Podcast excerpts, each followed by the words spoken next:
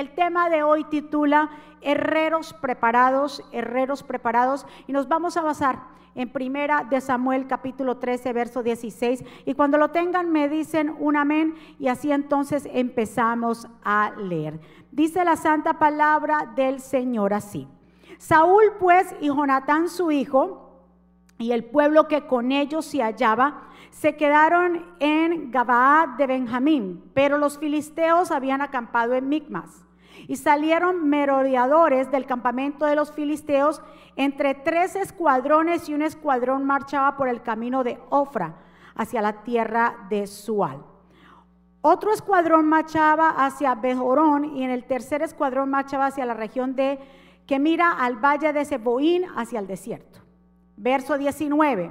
Y en toda la tierra de Israel, escuche bien, verso clave, no se hallaba herrero, porque los filisteos habían dicho, para que los hebreos no hagan espada o lanza, por lo cual todos los de Israel tenían que descender a los filisteos para afilar cada uno la reja de su arado, su asadón, su hacha o su hoz y el precio era de un pin por las ovejas de arado y por los asadones, y la tercera parte de un ciclo por afilar las hachas y por componer las aguijadas.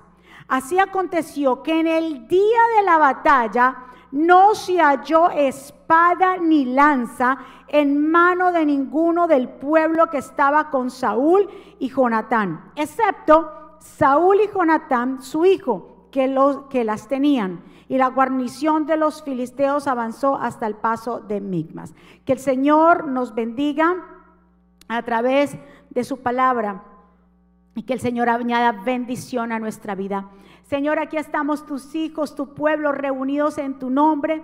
Llegamos el primer día de la semana a glorificarte, a darte gracias, a adorarte, a exaltarte porque reconocemos que fuera de ti nada podemos hacer. Te pedimos, Señor, que seas tú mirando con, mirándonos con buenos ojos. Permítenos conocer tus caminos para que podamos comprenderte más a fondo y así podamos seguir gozándonos de tu favor. Recuerda que esta Grey Ministerio Jesucristo vive, te pertenece que tu presencia siempre vaya con nosotros, pues ella es la que nos diferencia como un pueblo escogido por ti. Llévate todo espíritu de distracción, toda opresión, todo lo que no sea tuyo. Y declaro, Señor, que todos los corazones que están aquí, que están allá, son buena tierra. Y que esta semilla que va a ser sembrada en cada corazón producirá en nosotros mucho fruto. A ti sea siempre la gloria. Yo me pongo a un lado para que tú te establezcas. Es tu palabra pasa un carbón encendido por mis labios, Señor, en el nombre de Jesús. Y el pueblo del Señor dice, amén y amén. Acabamos de leer este, esta parte de la escritura de Primera de Samuel. Miremos acá que nos nombra a los filisteos. Primeramente, entendamos quién eran los filisteos. Los filisteos eran terribles enemigos del pueblo de Dios. Ellos desempeñaron un papel muy fundamental cuando en los tiempos de Sansón, en los tiempos de Samuel, en los tiempos de Saúl, también en los tiempos de David. Los filisteos eran conocidos como eh, eran conocidos por su qué? Por eh, su innovación. Eran diestros en hacer el hierro. Y obviamente era un poco más superior al material que trabajaban los hebreos, que era el material eh, de bronce y que en las cuales ellos hacían esas herramientas.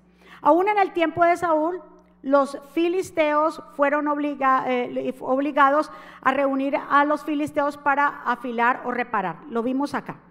Que los mismos israelitas tenían que descender a buscar a los filisteos para que afilaran sus herramientas. Dice que en Israel no había herrero. O sea, si no había herreros, quiere decir que era una estrategia en la cual los mismos filisteos habían formado, era una estrategia política y, militar. ¿Por qué? Porque si no habían herreros no podían hacer armas. ¿Quién iba? Porque las armas se hacían de qué? De hierro. Entonces, si no habían herreros, entonces el pueblo de Israel tenía un ejército que estaba totalmente sin armas. Era tanto el miedo y tanta la intimidación que los filisteos dijeron, no, nosotros vamos a ser herreros y ninguno de Israel va a hacer este trabajo. ¿Cuántos saben que los herreros son necesarios? Eran necesarios en ese tiempo eran muy importantes porque fabricaban las herramientas para la labranza también de la tierra, eran forjadores de espadas para la guerra. Entonces, sin herramientas no podía hacerse la mayoría de actividades y sin armas era un, un ejército derrotado. ¿Cuántos están de acuerdo conmigo? Ahora, el herrero es alguien que toma algo inservible y lo convierte en una herramienta útil. ¿Cuántos herreros hay aquí en esta mañana? Ellos se propusieron, los enemigos se propusieron a desanimarlos, a traer desconfianza, a tener temor, para que los mismos hebreos no tuvieran la capacidad o no, no sé, no sé, ¿cómo le digo? No tuvieran ese deseo de decir un momento, si ustedes tienen sus herreros, entonces nosotros los hebreos vamos a tener herreros. Ellos se conformaron tanto el pueblo de Israel que descendían a los filisteos para afilar sus propias armas. Entonces, ¿qué es lo que está haciendo el enemigo en este tiempo? El enemigo está trayendo intimidación. ¿Para qué? Para que tú no te no progreses, para que tú no uses las armas, para que te desanimes, para que te quedes a un lado y digas, "No, que sean ellos que avancen." El Señor nos ha llamado a nosotros a ser cabeza y no cola, a ser hombres y mujeres innovadores, hombres y mujeres que puedan estar también en los gobiernos hombres y mujeres que puedan estar en la medicina, que puedan ser abogados, hombres y mujeres que hagan la diferencia. No podemos dejarle ese trabajo a los filisteos, con quien yo hablo en esta mañana. Ay, porque soy cristiano. Los cristianos, dice el Señor, yo los envío a ustedes como ovejas en medio de lobos. Es que tenemos que aprender que no podemos dejarle a los filisteos esos trabajos. Se necesita gente justa, correcta en los gobiernos, en cualquier lugar donde tú te encuentres. Por eso se necesita la preparación. Diga conmigo, yo me voy a preparar. El enemigo es lo que tú es lo que quiere ver de nosotros, que solamente miremos las migajas que caen del plato. ¿Quién te dijo a ti que tú no puedes ser un gran empresario? ¿Quién te dijo a ti que tú no puedes montar tu gran empresa? ¿Quién te dijo a ti que tú no puedes ser una persona eh, importante? Que donde ahí llegues tú puedas predicar la palabra del Señor. Pero no, mucha gente se hace a un lado y se lo deja qué? A los filisteos. Esa era la estrategia, intimidarlos. Y ellos se quedaron como si nada para que eh, los filisteos mismos cogieran y le afilaran sus armas. El enemigo quiere desarmarte. Mira el verso 19. En toda la tierra Israel, en toda la tierra de Israel, no se hallaba herrero, porque los filisteos habían dicho para que los hebreos no hagan espada o lanza. ¿Qué es lo que quiere el enemigo? Desarmarte. ¿Cuáles son las armas que Dios nos ha dado? Dice que las armas de nuestra milicia no son carnales, sino poderosas en Dios para la destrucción de fortalezas. Nosotros tenemos unas armas poderosas. La arma más poderosa que tenemos, la oración, el ayuno, el estudio de la palabra, el congregarnos, en servir a Dios. Esas son nuestras armas. Dios dice en su palabra que Él va a dar a sus hijos nuevas ideas, como lo hicieron con, en el tabernáculo, ideas brillantes, ideas donde las personas puedan eh, sobresalir y extenderse. Ahora, ¿cómo el enemigo te desarma? Intimidándote. No te intimides por lo que ves. No te intimides a las demandas de, allá afuera. No te intimides porque te dicen que hay un virus que te está, que está matando. No te intimides porque te dicen que la bolsa de valores se va a acabar. No te intimides por las cosas de afuera. Levántate hoy en día. No le dejes esas cosas a los filisteos, porque él quiere la controlar la habilidad para fabricar. Que tú te encierres. Y aquí, y aquí nos vamos a quedar. Y nosotros cuatrico, y nosotros tres, tres, tres tigres. Ahí. No, es mucho más la visión que Dios tiene para nosotros. No habían, mire, los, los, los israelitas permitieron completamente que esto llegara. Ellos fueron los culpables porque no se atrevieron. ¿Cuántos se atreven en esta mañana a sobresalir y avanzar? Los filisteos sabían que era sumamente estratégico el no tener herreros, porque si no tenían herreros, ¿quién iba a trabajar el hierro? Estaban qué? Desarmados. Diga conmigo, yo me armo hasta los dientes. Sí, señor, el enemigo no quiere que hayan herreros. Escuche muy bien, su estrategia no es evitar la multitud de la gente, sino que su estrategia es que la gente no sea afilada, o sea, sea formada. El problema no es que la iglesia esté llena, él que las iglesias se llenen. Pero ¿cuántos de los que están en la iglesia están siendo afilados por la palabra? ¿Cuántos de los que están en la iglesia están viviendo bajo la voluntad de Dios? ¿Cuántos de los que están en la iglesia están viviendo bajo la voluntad y el estilo que Dios quiere y en obediencia? ¿Cuántos están de acuerdo? Porque hay gente que no quiere ser afilada. Conmigo no se meta. Mire que así está el discipulado. Conmigo no. No quieren ser afilados. Y por eso nos representan una amenaza para el enemigo. Pero cuando hay herreros que saben afilar sus armas, el infierno tiene que coger miedo. No es lo mucho, no es la multitud, es cuántos desean vivir bajo la presencia y la voluntad y alineados con la voluntad de Dios. Vamos, muévale a su vecino y dígale, me voy a afilar más. Afilarse quiere decir que usted se vuelva un cristiano de verdad que dejemos de jugar a la iglesia, a la hipocresía, que dejemos de estar mintiendo y engañando, que dejemos de estar hablando del hermano, que dejemos la pereza, que dejemos la mediocridad y avancemos hacia lo que Dios tiene para nosotros. ¿Cuántos están de acuerdo conmigo? La iglesia, una iglesia con herreros es una iglesia que está preparada para enfrentar los desafíos. Por eso el enemigo no le interesa que hayan herreros. Que le interesa que haya multitud, pero no herreros. Porque con los herreros son gente capaz, líderes, hombres y mujeres que van a la batalla. Hombres y mujeres que cuando le dicen formen fila, forman fila. Hombres y mujeres que estén dispuestos a pagar un precio. Hombres y mujeres que estén dispuestos allá afuera a dar testimonio. Escuche muy bien. Hay que afilar las armas.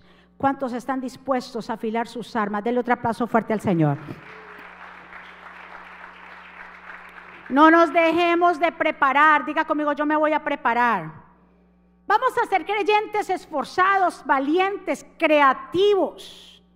Recuérdese que ellos dijeron, no queremos que hayan herreros. Y ellos, los, eh, eh, los hebreos se echaron para atrás. En Joel capítulo 3, verso 9, cuando el Señor dice que va a traer la restauración de las naciones, dice, digan a las naciones de todas las partes, prepárense para la guerra, llamen a sus mejores hombres de guerra, que todos sus combatientes, combatientes avancen para el ataque Formen las rejas de arado y conviértalas en espadas y sus herramientas para podar, para podar en lanzas. Eh, entretenen aún a los más débiles para que sean guerreros. Vengan pronto naciones de todas las partes, reúnanse en el valle. Y ahora el Señor llama a quiénes? A tus guerreros que las naciones se movilicen para la guerra, que marchen hacia el valle de Josafá. Allí yo, el Señor, me sentaré para pronunciar juicio contra ellas.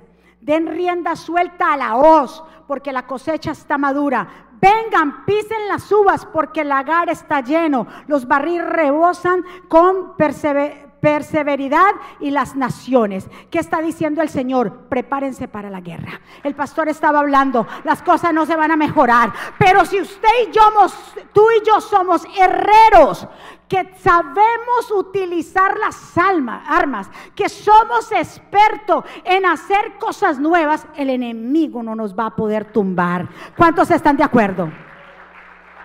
Ya no podemos pelear con las armas anteriores, tenemos que aprender a afilar. ¿Cuántos aquí saben que es necesario para cortar bien la carne se necesita un cuchillo bien afilado? Yo siempre tengo un afilador de cuchillos, porque qué terrible usted cocinar con un cuchillo que no esté afilado. Cuando usted cocina con un cuchillo sin afilar, le toca más trabajo. ¿Cierto que sí? Y, la carne le queda más cortada y entonces usted tiene que hacer más presión.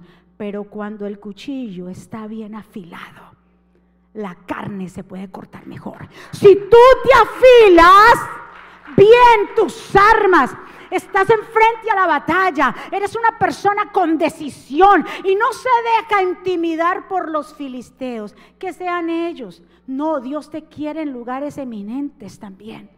Puedes seguir preparando aquellos que dejaron la escuela porque dicen, ay, es que ya con los hijos no me dejan, ya yo ya estoy, eh, quién sabe. No, no, todavía tú lo puedes lograr. Hay personas que han entrado a la universidad a los 70, a los 80 años. Nunca es para estudiar. Nunca es tarde para superarse. Nunca es tarde para saber, entender, para alinearnos, para afilar nuestras espadas. ¿Cuántos están aquí?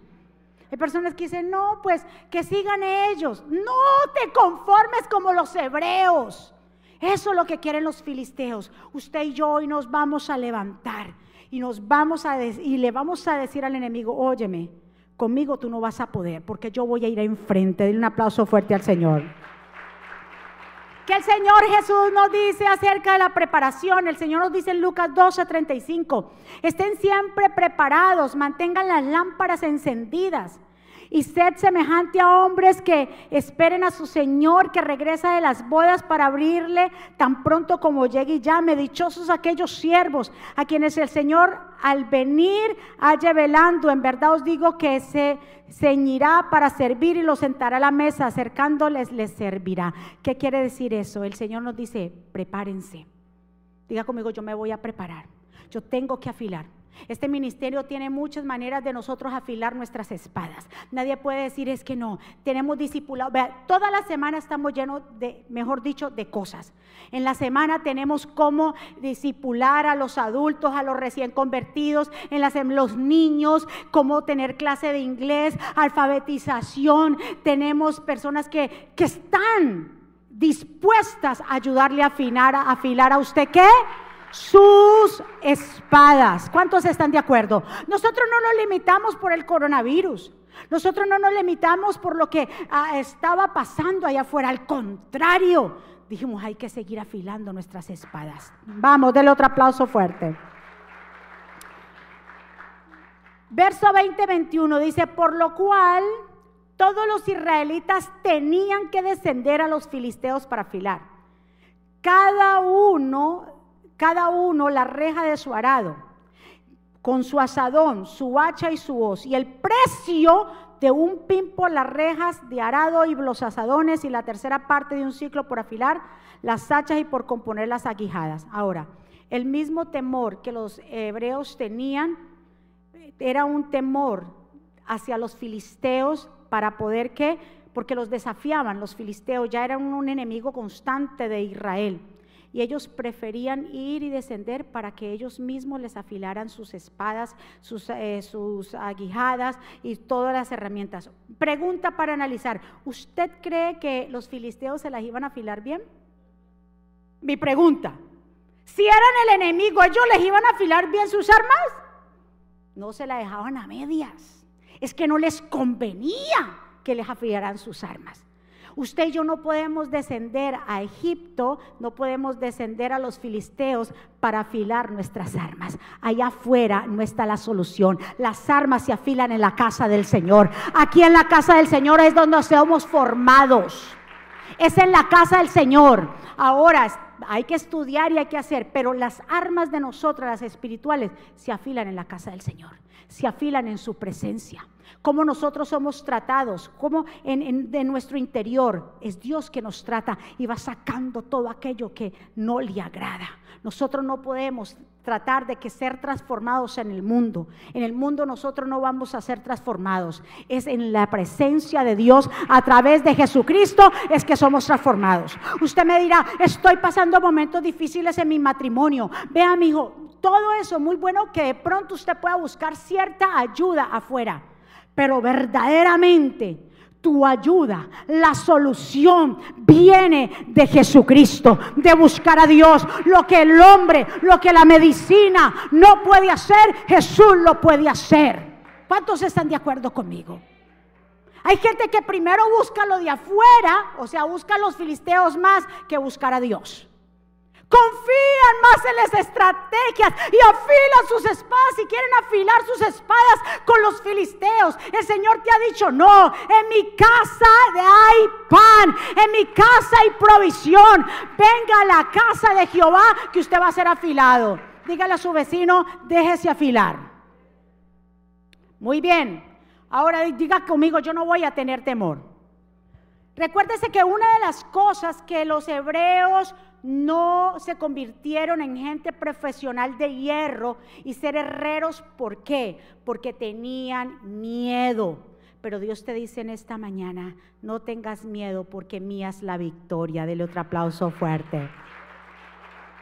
En un momento dado, cuando Josué estaban poseyendo la tierra prometida, habían destruido a Jericó, habían destruido a Jaí, ya venía la otra, la tercera otra ciudad. Dice bien claro en Josué capítulo 10 que este, eh, eh, uno de los reyes de Israel, Adonidesec, dijo, ay Dios mío, viene toda esta gente, esta gente hizo, mejor dicho, destruyó los otros reyes y llamó a cinco reyes de los amorreos para que se unieran para pelear en contra de los gabaonitas y en contra, entonces llamaron los gabaonitas a Josué y se reunieron todos ahí. Y el Señor bien claro le dice en su palabra, entonces Josué y todo su ejército, incluidos los mejores que ¿Cuáles los mejores? Los mejores en el verso 7, los mejores guerreros. Usted es un guerrero del Señor. Usted es un herrero del Señor. Que no se va a conformar a afilar allá afuera, sino que se va a dejar afilar acá adentro. Dice, y salieron a Gilgar hacia Gabaón. Y el Señor les, no les tengas miedo, les dice el Señor a Josué, porque te ha dado la victoria. Ninguno de ellos podrá hacerte frente. No le tengas miedo a lo porvenir, a las malas noticias, al mal reporte, a lo que estás viendo, a lo que tus ojos ven, a lo que se está mirando. No le tengas miedo, porque el Señor dice que de Él es la victoria y que nada te podrá hacer frente. ¿Cuántos alaban al Señor? ¿Cuántos dicen, Señor, yo voy por más? Dice que el día del Señor que llegó a los israelitas la victoria pudieron derrotar a los amorreos delante del Señor y todo el pueblo de Israel dijo, y ahí fuera la, la batalla tan fuerte, la batalla tan poderosa que el Señor les estaba dando la victoria, que el mismo Josué dijo que el sol se detenga sobre Gabaón y la luna tú en el valle de Ajalón. Pero óyeme, Dios pudo, a través de lo que Josué pudo declarar, dijo, la batalla es tan fuerte, la batalla es tan poderosa, la victoria del Señor que yo no quiero que se termine día. Sol detente, que no venga la noche, que no venga la luna. Y así mismo fue. ¿Por qué? Porque el Señor te dice, aunque la batalla sea grande, comienza a declarar, oh, la victoria es de Jehová y nada me va a poder frente a mí, porque yo no voy a descender a los filisteos para afilar mis espadas. No desciendas allá afuera. En los filisteos no pueden hacer nada. El único que puede afilar tus herramientas se llama Jehová de los ejércitos. Afílate con él, mantente alineado con su voluntad y vas a ver cómo la victoria es tuya. Pero si estamos buscando y nos alineamos, óigame, como los hebreos, como Israel, y nos alineamos entonces al enemigo, ¿qué victoria vamos a tener? ¿Qué victoria? Porque ellos lo que se hicieron fue que se doblegaron ante los filisteos, en vez de decir, no Señor, nosotros nos vamos a hacer herreros y nosotros vamos a producir nuestras propias herramientas y nosotros vamos a trabajar el hierro y vamos también a afilar nuestras propias herramientas de espadas y también para labrar la tierra. Mi amado, es tiempo de despertar. La iglesia de Jesucristo necesita herreros. No es la multitud, sino gente que esté dispuesta a ser alineados. Dele otro aplauso fuerte al Señor. ¿Cómo podríamos ganar una batalla? Se lo dije, si estamos confabulados con el enemigo. El Señor bien claro nos dice en 2 Corintios 6:14, ustedes no son iguales a los que no tienen fe en Cristo. Entonces no se junten con ellos. ¿Acaso hay algo común entre la justicia y la injusticia? ¿Cómo pueden estar la luz junto a la oscuridad? ¿En qué pueden haber un pacto entre Cristo y Satanás? ¿Qué puede haber entre lo común y entre el creyente y alguien que no conoce, que no cree en Cristo? Nada. Entonces, ¿por qué salimos allá afuera tan fácil primero a buscar ayuda allá afuera donde primeramente tenemos que acudir al Señor? Donde primeramente en la casa del Señor hay provisión. ¿Por qué no recurrimos a su presencia antes de buscar por aquí, por allá, antes de coger el teléfono y llamar a medio mundo? ¿Por qué no recurrir a las rodillas? ¿Por qué no recurrir a las armas del ayuno? ¿Por qué no recurrir a estar alineados con Dios? ¿Por qué no recurrir a soltar el ego? y la avaricia y todas esas cosas. ¿Por qué no ponemos primeramente a Dios por primero? Como lo dice en su palabra, primeramente buscar el reino. Y la gente se olvida de este pasaje. Y yo le he enseñado a usted que esto es un principio. Y cuando se establecen principios, quiere decir que los principios cuando se hacen, viene un buen resultado. Primeramente, pero ¿qué hace la gente? ¿A dónde recurre? A los filisteos. A Egipto desciende. Primeramente busca el reino de Dios su justicia. ¿Quiere que su matrimonio mejore?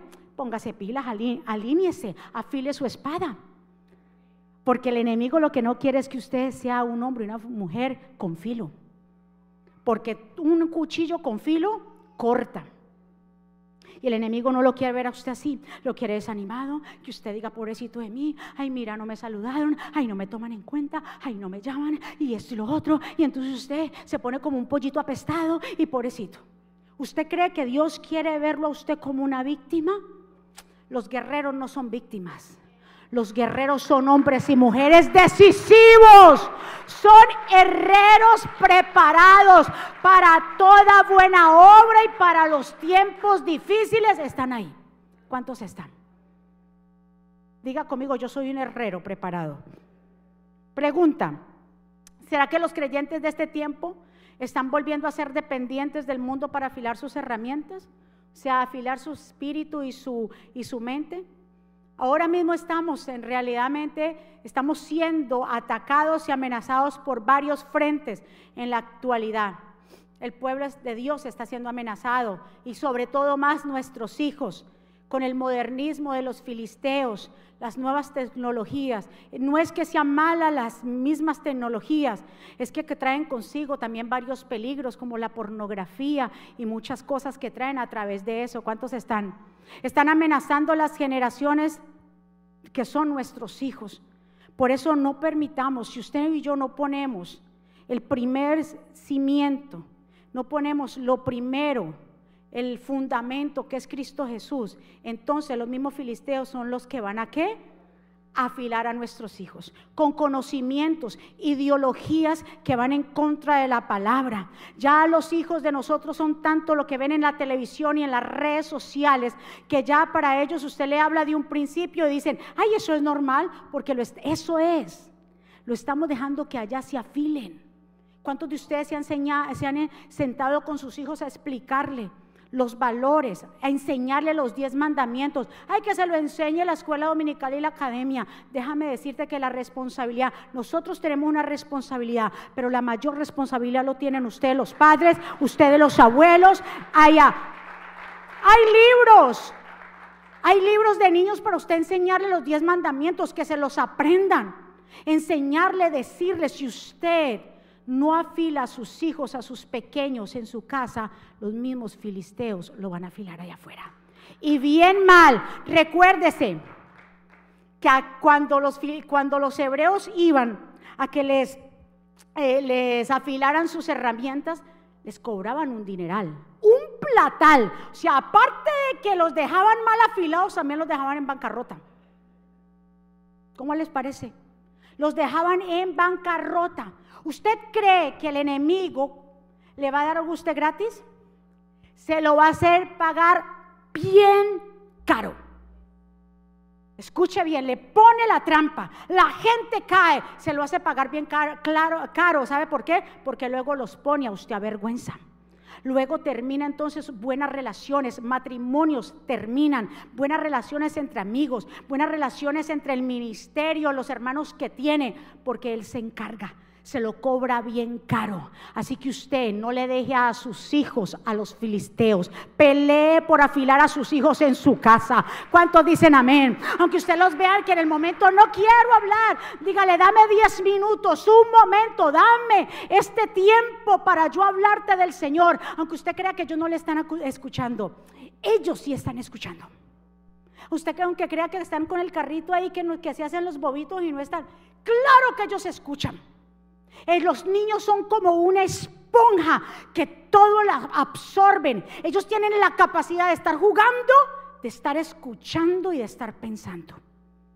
No podemos, escuche bien, ¿qué es lo que el faraón quería hacer cuando le dijo, a, eh, vino Moisés y Moisés le dijo, mira, déjame ir, llevar al pueblo, necesitamos salir de aquí de la esclavitud. ¿Y a quién te vas a llevar? Me llevo a, las mujeres, a nuestros ancianos, a los niños. Y el faraón le dijo, no, váyanse ustedes los adultos, pero a los niños me los dejan porque usted cree que el enemigo es tan, tan interesado en afilar a nuestros hijos, porque sabe que uh, nuestros hijos son lanzas de propósito en las manos del Señor.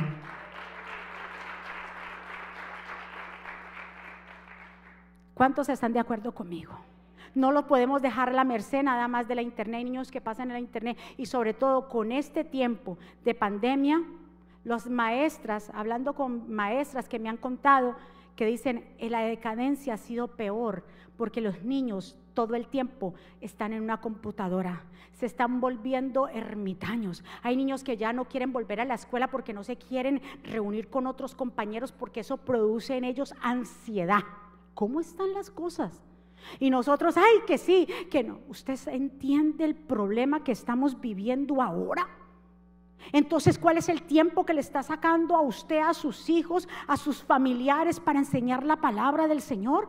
¿Por qué permite que otros los afilen? Sea usted el otro aplauso fuerte. Vamos. Ya casi para terminar. Dice la palabra del Señor, porque las armas de nuestra milicia, según de Corintios 10, no son carnales, sino poderosas en Dios para la destrucción de fortalezas, derribando argumentos y toda altivez que se levante en contra del conocimiento de Dios y llevando cautivo todo pensamiento a la obediencia de Cristo. El pueblo de Dios, escuche muy bien, paga un alto precio por no tener sus propios herreros. Tú y yo, Dios quiere que nos convirtamos en herreros. Recuérdese también aquí rápido, salto aquí, porque dice que no había herreros en, en los hebreos pero solamente Saúl, ¿verdad que sí? Y Jonatán tenían armas. Hay gente que diga, dice que sean los líderes, que, sean, que tengan las armas, que sean ellos. Tú no te puedes conformar a que sean tus líderes los que carguen las armas. Escuchen bien, porque los líderes pueden hacer una parte, pero juntos todos siendo herreros, todos poniendo un granito de arena, todos poniendo sus dones en las manos del Señor, todos poniendo su atención en lo que Dios le mandó hacer, podemos hacer mucho. Solamente tenían armas Saúl y Jonatán. ¿Usted cree que esa es la voluntad de Dios? Dios quiere preparar un ejército, te quiere preparar a ti. Sí, a ti que estás ahí, conmigo es la cuestión, sí es contigo la cuestión. ¿Hasta cuándo más estás deteniendo la bendición? ¿Hasta cuándo más estás poniendo excusa de tus quehaceres, de tu agenda? Ya esto ya, ya pasó. Estamos viviendo tiempos difíciles, pero ¿te vas a quedar atrás? Muchos se han quedado atrás en las cosas del Señor, porque siguen en su diario vivir, siguen estudiando, siguen preparándose, siguen en su trabajo, siguen viajando y las cosas del reino, las cosas que tienen mayor valor, las cosas que nos llevan a la vida eterna, las cosas que verdaderamente nos hacen ser hombres y mujeres de bienestar y de paz. ¿Dónde están? Esos herreros, ¿dónde están? Están como el pueblo de Israel, atemorizados para unas cosas. ¿Le han tomado miedo a los filisteos? Esa no es la voluntad de Dios. Dios, quiere formar herreros que sepan trabajar el hierro, que sepan hacer sus propias armas, que sepan afilar sus propios utensilios, que sea una amenaza para el infierno. Tanto conformismo en el pueblo de Dios, y esto lo hablo en general, tanto conformismo y mediocridad le doy a Dios un poquito, un poquito. A mí me ministra con todo mi corazón esta pareja que está aquí. ¿Sabe de dónde ellos vienen cada domingo? Vienen de la Patagonia de New Jersey para allá, para metido para allá. ¿A qué horas ustedes tienen que levantarse para llegar acá? ¿A qué horas? Seis y se toman todo el Hawaii. Vienen de New Jersey porque ellos han entendido que esta casa, en esta casa es casa de oración, casa de exaltación, que aquí hay palabra de Jehová. De New Jersey y unos que viven cerca y ya lo ven lejos. No se ponen a pensar cuántos traen de cuánto hay que echarle de gasolina.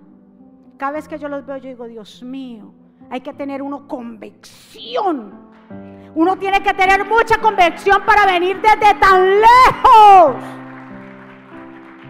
a un servicio. Escúcheme pueblo, esos son los herreros que Dios quiere preparar, pero no, qué pereza, ¿será que hoy voy a la iglesia? Ay, no, y ya que adelantaron el, ya adelantaron el reloj, o sea que me levanté a las seis, o sea, a las cinco, y no, voy a dormir más, mejor no, ni voy. Así estamos. Pero nos timbramos de esa cama cuando se trata del trabajo. Salimos petados de esa cama hasta verse sin bañarse porque lo cogió la tarde. Pero no puede llegar tarde al trabajo porque el jefe lo va a votar a usted.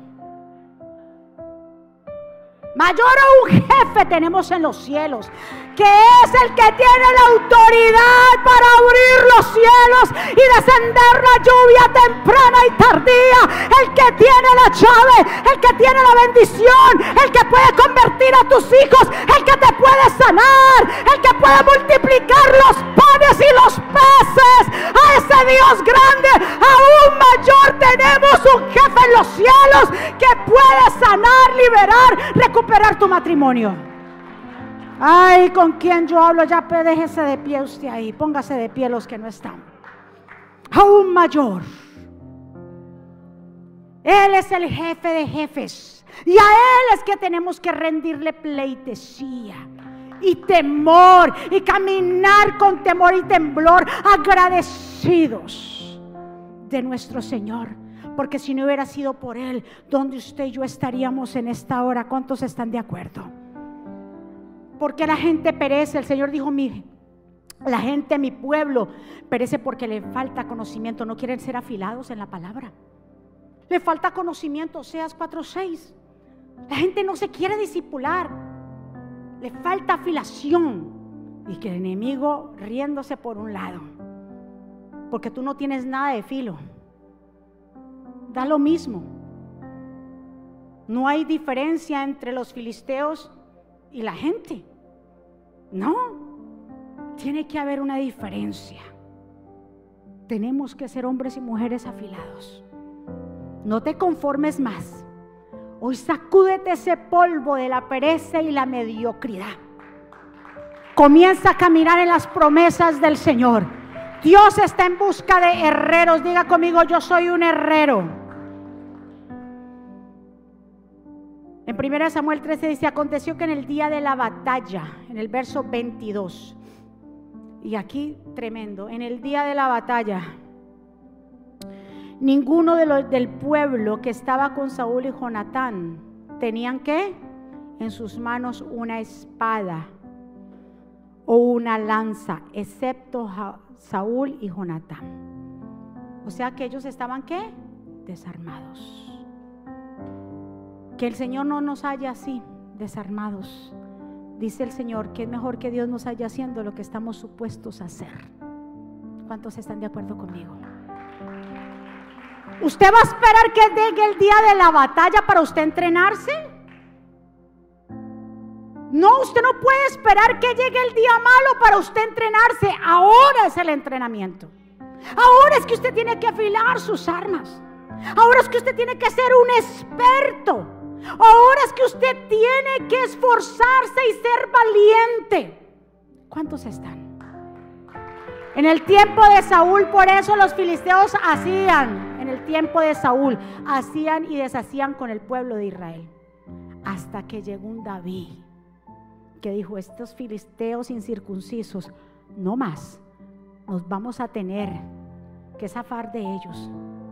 Dice que David preparó un gran ejército de hombres expertos en la lanza, en la hoz, en las espadas. Utilizaban la mano derecha y la izquierda. Él preparó un gran ejército porque dijeron, hasta aquí los filisteos. Hoy usted puede decir, hasta aquí hoy. Tenía esa mentalidad mediocre, ese desánimo que andaba conmigo por ahí, algo que yo arrastraba y que, ¿qué es eso? Tiempo de usted sacudirse y de entender el llamado de Dios en su vida. Que los propósitos que Dios tiene para usted y para su familia son mucho más grandes que lo que está allá afuera. Adoremos al Señor, levante sus manos. Mi esperanza está en Jesús, en su justicia en la cruz. He de nadie más, he dependeré. Solo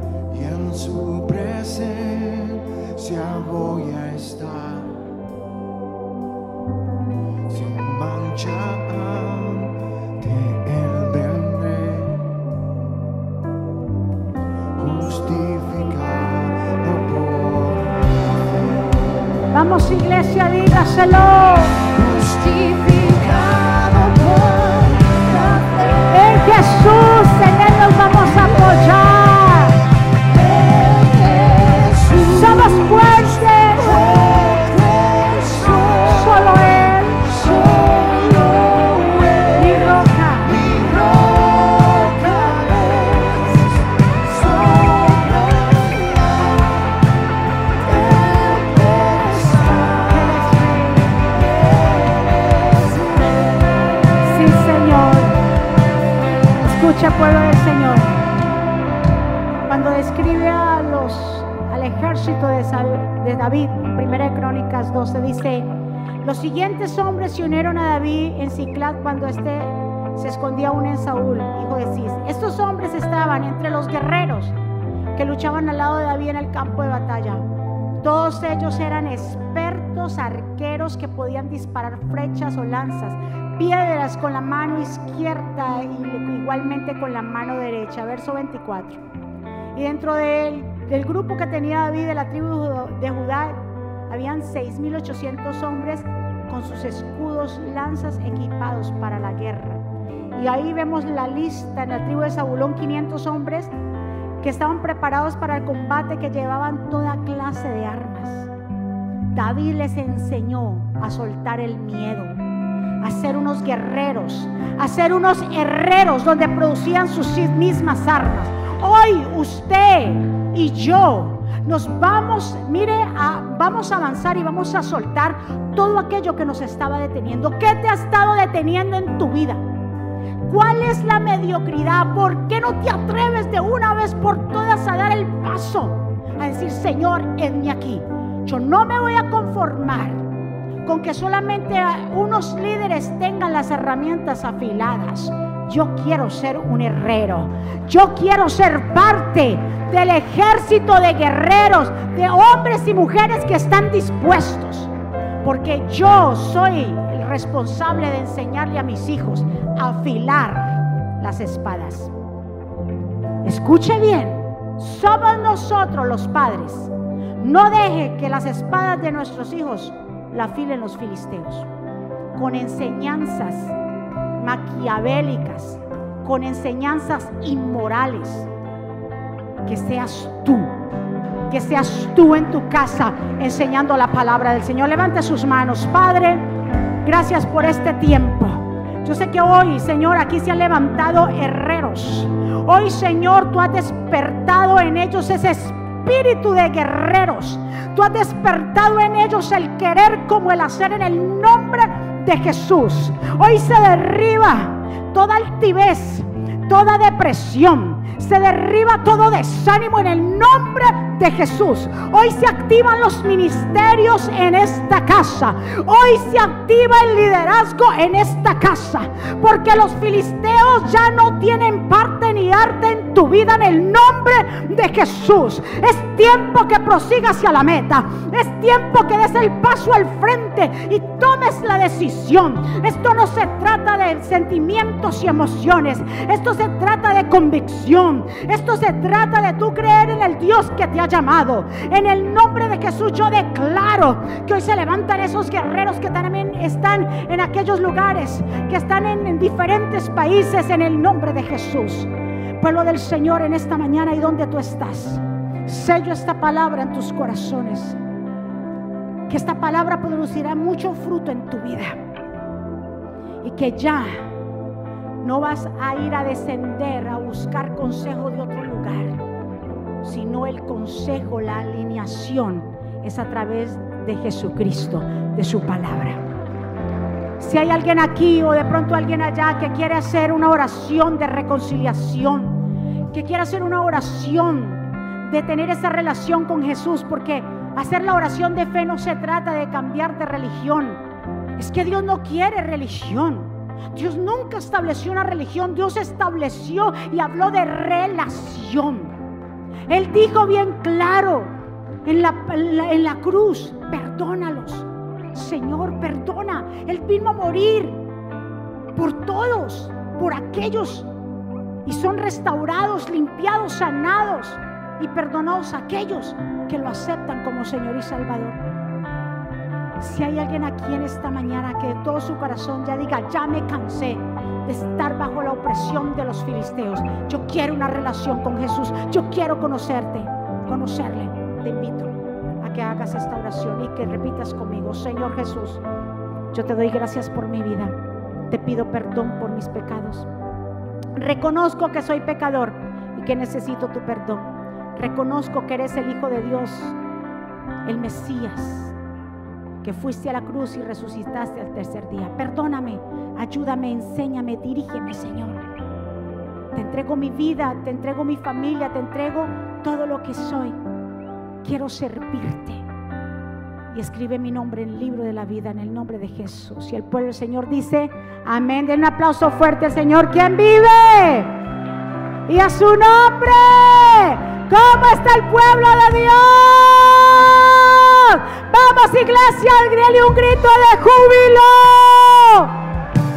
Esta semana será una semana bendecida, prosperada, de cielos abiertos, de buenas noticias, de guerreros y herreros listos para la batalla. El ayer ya pasó, hoy es un nuevo día. ¿Cuántos están de acuerdo conmigo? Amén. Vamos a despedirnos. Levante sus manos y vamos a darle gracias a papá. Bendito Padre Celestial, gracias por este tiempo en que tú nos permites estar en tu presencia. Sellamos esta palabra en cada corazón, que el enemigo no se la pueda robar. Declaramos que será una semana, Señor, de buenas noticias, que tu pueblo caminará y no se cansará, que te buscará en el secreto de su recámara. Que tú avivarás el fuego en ellos, el fuego de la salvación, en el nombre de Jesús. Te pido que guardes a nuestros hijos y nos comprometemos, Señor, a ser testimonio en nuestras casas y que nuestros hijos, Señor, afilarle sus espadas en nuestras casas. No se los vamos a dejar a los filisteos, no. Los principios se establecen en casa. Ayúdanos a ser padres, abuelos, tías, tíos, primos sabios, ministros sabios de cómo enseñar tu palabra, Señor. Pueblo del Señor, que Jehová te bendiga y te guarde. Que Jehová haga resplandecer su rostro sobre ti y tenga de ti misericordia. Que Jehová alce sobre ti su rostro y ponga en ti paz. Y termino con estas palabras. Vivan en gozo, sigan creciendo hasta alcanzar la madurez. Anímense los unos a los otros y vivan en paz y armonía. Entonces el Dios de amor y paz estará con ustedes. Que la gracia del Señor Jesucristo, el amor de Dios y la comunión con el Espíritu Santo sea con todos ustedes. Dios me los bendiga, Dios me los guarde. Saludados los unos a los otros. Bendiciones. Gracias, bendiciones.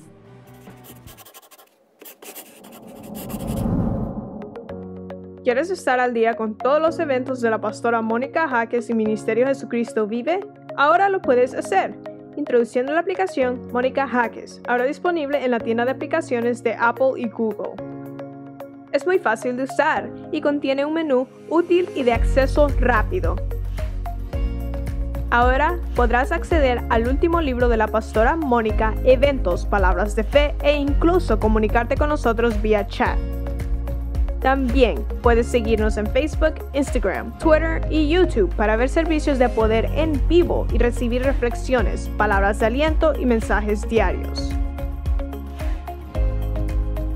No esperes, descarga la aplicación ahora.